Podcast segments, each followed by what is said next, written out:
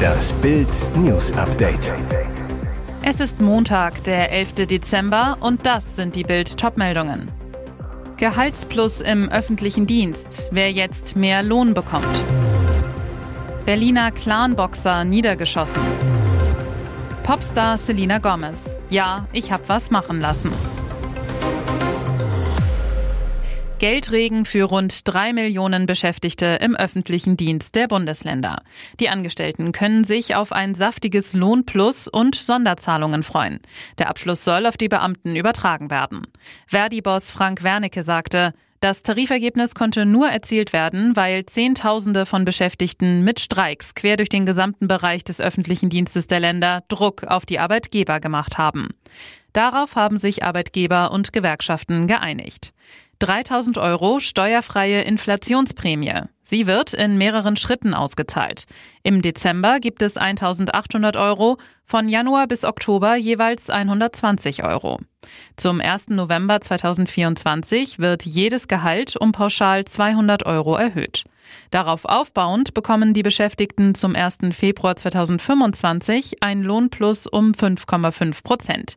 Die Laufzeit des Tarifvertrags ist bis zum Oktober 2025. Bild zeigt, wie viel mehr Geld Sie jetzt bekommen. Die ganze Tabelle finden Sie auf Bild.de. War es ein gezielter Mordanschlag? Unbekannte haben in der Nacht zum Montag einen Mann im Berliner Stadtteil Charlottenburg niedergeschossen. Nach Bildinformationen soll es sich um den bekannten Boxer Ibrahim A. handeln. Zeugen hatten beobachtet, wie ein dunkler Kleinwagen in den Morgenstunden mit niederländischem Kennzeichen und mit zwei Personen besetzt mehrfach die Lietzenburger Straße abfuhr. Vermutlich hielten die beiden Männer gezielt Ausschau nach dem Boxer. Dort befindet sich seine Wohnung. Gegen 3.40 Uhr hatten sie ihn schließlich entdeckt und aus dem Wagen heraus mehrfach auf den 29-Jährigen geschossen. Mindestens eine Kugel soll den Mann in den Hals getroffen haben. Während Gäste eines Hotels unweit des Tatorts erste Hilfe leisteten, rasten die unbekannten Täter davon. Wenig später trafen Rettungskräfte und schwer bewaffnete Angehörige einer Einsatzhundertschaft am Tatort ein. Während die Polizei erfolglos nach dem dunklen Kleinwagen fahndete, wurde das Opfer in ein Krankenhaus gefahren. Der Gesundheitszustand soll kritisch sein. Notoperation. Die Hintergründe zu dem Anschlag sind noch völlig unklar. Nach Bildinformationen wurden am Tatort mindestens drei Patronenhülsen gefunden. Sie werden jetzt kriminaltechnisch untersucht. Ibrahim A. hat in der Klasse Super Mittelgewicht geboxt. Seine Karriere begann im Jahr 2015 und endete fünf Jahre später. Er soll Kontakte zur Berliner Clan-Szene haben. So folgen ihm in den sozialen Medien Angehörige zweier berüchtigter Großfamilien. Eine Mordkommission soll die Ermittlungen übernehmen. Hinweise nimmt jede Polizeidienststelle entgegen. In Griechenland wurde eine Frau von den drei Schäferhunden ihres Nachbarn zu Tode gebissen. Der Besitzer der Hunde wurde verhaftet. Wie die Polizei erklärte, brachen die drei Hunde am Sonntagmittag durch ein Loch im Zaun aus ihrem Garten aus und liefen in den Garten der 50-Jährigen, in dem sie gerade arbeitete. Die Hunde griffen die Frau an, zerfleischten sie. Tragisch, der Mann der Frau, der laut Polizei gehörlos ist, half ihr bei der Gartenarbeit, war aber zum Zeitpunkt des Angriffs weit von ihr entfernt und konnte ihre Schreie nicht hören. Nachbarn eilten der Frau noch zu Hilfe, rissen die Hunde von ihr weg, doch die Frau wurde schwer verletzt und blutete stark. Ersthelfer, die kurz darauf mit einem Krankenwagen am Tatort eintrafen, bestätigten den Tod der Frau, so die Polizei. Der Angriff ereignete sich in einem Dorf etwa 16 Kilometer nordwestlich von Thessaloniki, der zweitgrößten Stadt Griechenlands. Der 37-jährige Hundehalter wurde verhaftet und wird am Montagmorgen einem Staatsanwalt vorgeführt. Die Hunde sind in einem Zwinger untergebracht und werden eingeschläfert, so die Polizei. Selena Gomez sieht ziemlich verändert aus. Und das liegt nicht nur an ihrer neuen Frisur. Maskenhafte Züge, pralle Wangen. War Selina etwa beim Beauty Dog? Darüber spekulieren Fans seit längerem. Jetzt gibt die Sängerin zu, ja, ich habe da was machen lassen. Auf Instagram reagierte Selina auf einen User, der einen kritischen Kommentar zu ihrem Aussehen abgegeben hatte. Er schrieb, mach deine Wangenfiller, Implantate weg. Worauf Selina sich outete, hahaha, ich hatte Botox, Babygirl. Es ist das erste Mal, dass sich die Amerikanerin zu den Gerüchten um ihr Aussehen äußert. Von aufgespritzten Lippen bis hin zu operierten Brüsten, Selina wurden schon unzählige Eingriffe unterstellt. Doch der Star kommentierte dies nie. Vor allem Selinas rundliches Gesicht war immer wieder Thema. Doch die Künstlerin leidet seit zehn Jahren unter der Autoimmunkrankheit Lupus. 2017 wurde ihr sogar eine Niere transplantiert. Die hatte Selinas beste Freundin Franzia Reißer ihr gespendet. Durch die Medikamente, die sie seither einnehmen muss, nahm sie an Gewicht zu, auch im Gesicht. In einem Livestream auf TikTok äußerte sie sich im Februar dazu. Ich möchte jeden da draußen ermutigen, der sich für das schämt, was er gerade durchmacht. Niemand kennt eure wahre Geschichte. Jetzt kennen wir immerhin ihre Geschichte, zumindest in Bezug auf ihre Nachhilfe in Sachen Schönheit. So ehrlich ist nicht jede Promi-Lady. Und jetzt weitere wichtige Meldungen des Tages vom Bild Newsdesk. Dortmund hinkt nach nur einem Sieg aus den letzten sechs Ligaspielen den eigenen Ansprüchen weit hinterher. Der Druck auf Trainer Edin Terzic wächst. Er trägt zwar zweifellos die BVB-DNA in sich, kann sie aber zu selten seiner Mannschaft einimpfen. Die Leidenschaft, wie in der Schlussphase gegen Leipzig, als es in Unterzahl ohnehin nichts mehr zu verlieren, aber viel zu gewinnen gab, wollen die Fans immer sehen.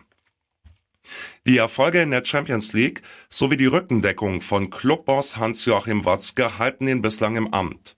Der BVB-Boss weiß genau, dass eine Trennung von Terzic zur Diskussion führen würde, warum es seit Jürgen Klopp nicht mehr gelang, eine Dauerlösung für diesen Posten zu finden. Ein brisantes Gedankenspiel, das derzeit in Dortmund kursiert. Terzic könnte im Sommer Sportdirektor Sebastian Kehl ablösen, der mit ihm nicht immer auf einer Wellenlänge liegen soll. Zugleich würde Watzke damit den bei den Fans beliebten Terzic retten und könnte mit einem anderen Trainer neuen sportlichen Schub bringen. Der Islam gehört zu Deutschland. Diese Aussage führender Christdemokraten war jahrelang das Integrationsmotto der CDU, verdeutlichte ihre Haltung gegenüber dem Islam. Wolfgang Schäuble sagte den Satz als Innenminister, Christian Wolf als Bundespräsident und Angela Merkel als Bundeskanzlerin. Jetzt macht die CDU-Führung klar, diese Aussagen sind Geschichte. Im Entwurf des neuen Grundsatzprogramms, das am heutigen Montag vorgestellt werden soll, formuliert die Partei eine neue Haltung. Sie stellt unmissverständlich einen Bruch zur Islam gehört zu Deutschland Politik der alten CDU-Generation dar. Nach Bildinformationen heißt es im neuen Programmentwurf der CDU jetzt, Muslime, die unsere Werte teilen, gehören zu Deutschland. Und die Scharia gehört nicht zu Deutschland. Die CDU, der in der Vergangenheit eine Politik der grenzenlosen Toleranz vorgeworfen wurde, möchte wieder verstärkt klarstellen, was nicht zu Deutschland gehört. Hält die Ampel oder zerbricht sie am Haushaltsstreit? Sonntagabend Kanzleramt in Berlin. Kanzler Olaf Scholz, Vizekanzler Robert Habeck und Finanzminister Christian Lindner treffen sich zur neuen Krisenrunde. Der angepeilte Zeitplan. Bis Weihnachten muss eine Lösung her, wie das Milliardenloch im Haushalt gestopft wird. Alleine 2024 fehlen 30 Milliarden. Das Finanzloch wird in den folgenden Jahren noch größer. Bislang sollen die drei Ampelchefverhandler für die nächsten Jahre einen mittleren zweistelligen Sparmilliardenbetrag zusammengetragen haben. Aber es bleibt immer noch eine Lücke, die nur mit mehr Schulden, Steuererhöhungen oder noch drastischeren Einschnitten geschlossen werden kann. Der Zeitdruck ist groß. Mittwoch bis Freitag reist Scholz zum EU-Gipfel nach Brüssel. Gibt es bis dahin keinen Durchbruch, bleiben nur noch ein paar Tage bis zum 22. Dezember für eine Einigung. Aber, wie die DPA berichtet, wurden die Verhandlungen am späten Sonntagabend nur vertagt. Am Montag, heute, soll demnach weiter gerungen werden, wie das Milliardenloch im Haushalt gestopft werden kann. Schwerer Unfall im Zittauer Gebirge. Durch die Schneelast ist am Sonntag ein riesiger Baum in sich zusammengekracht, als gerade eine vierköpfige Wanderergruppe darunter entlang lief. Drei Menschen sind dabei teilweise schwer verletzt worden. Ein eingeklemmter Mann musste durch einen Bergungstrupp befreit werden. Der 71-Jährige wurde unter dem gewaltigen Stamm begraben. Weder er noch seine Begleiter konnten ihn befreien. Sie alarmierten den Notruf. Ein Großaufgebot an Einsatzkräften rückte an, darunter Bergwacht, Luftrettung, Polizei und Feuerwehr. Auf dem Weg zum Unfallort gerieten die Kameraden jedoch selbst in Gefahr. Auf der eisglatten Straße rutschte ein Feuerwehrauto in den Graben. Die Retter bleiben zum Glück unverletzt. Es gelang ihnen, zu Fuß bis zu den Wanderern durchzukommen. Mit einer Kettensäge befreiten sie schließlich den eingeklemmten Mann. Er wurde schwer verletzt mit einem Rettungshubschrauber in ein Krankenhaus gebracht, erklärte ein Polizeisprecher gegenüber Bild. Erst Schande, dann Sieg. Schalke-Chaoten haben beim Spiel in Rostock für hässliche Tribünenszenen gesorgt.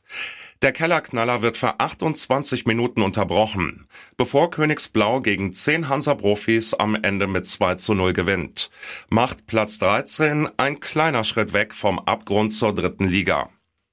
In der 38. Minute raucht's am Gästeblock. Ordner greifen ein, Polizisten marschieren auf weil offenbar Schalke-Chaoten eine Sicherheitsscheibe zerstört haben und in eine neutrale Zone zwischen den zwei Fanblöcken eingedrungen sind, wird die Partie unterbrochen. Schiri Nicolas Winter schickt die Mannschaften in die Kabine. Durch die Unterbrechung fliegt Hansa-Stürmer Bromado wegen eines Ellenbogenchecks erst mit einer halben Stunde Verzögerung vom Platz. Vor dem Spielstopp zog Winter für das Foul an Idrizi nur gelb, erhöht nach Videobeweis dann auf rot. In Überzahl wird Schalke etwas stärker. Idrisi und Karaman schießen den Krisenclub zum zweiten Anti-Abstiegsdreier innerhalb von zehn Tagen.